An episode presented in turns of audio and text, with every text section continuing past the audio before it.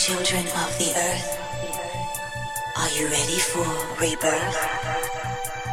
Millennium is here, but there's no reason to fear. The time has come when all men must live as one. So put down your weapons, put down your guns.